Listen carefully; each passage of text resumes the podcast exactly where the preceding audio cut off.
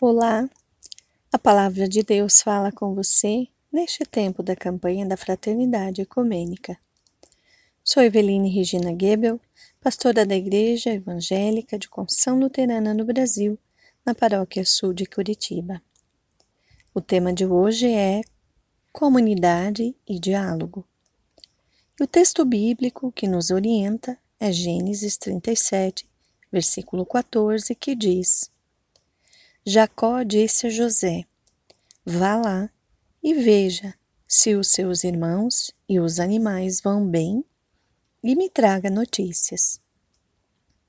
Quando lemos Gênesis, entendemos que esperamos sempre por notícias e que estas sejam sempre boas. Jacó enviou seu filho preferido para ir ver seus irmãos mais velhos que estavam cuidando do gado nos campos. Sabemos que ao chegar lá, José foi jogado num buraco e depois vendido como escravo.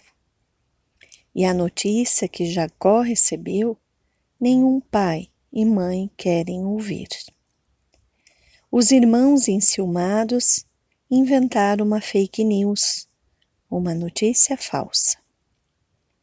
Por isso te convido a refletir comigo.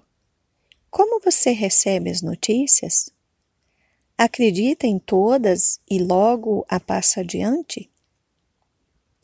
Conta-se que certa vez o filósofo Sócrates foi questionado sobre esse assunto.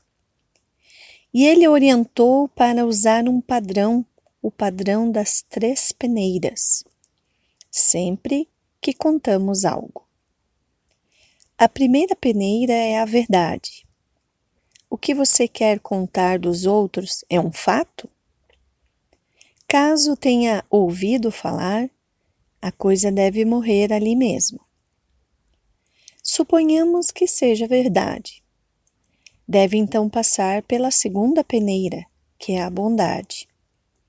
O que você vai contar é uma coisa boa?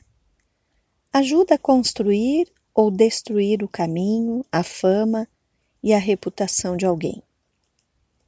Se o que você quer contar é verdade e é coisa boa, deverá passar ainda pela terceira peneira, a necessidade. Convém contar? Resolve alguma coisa?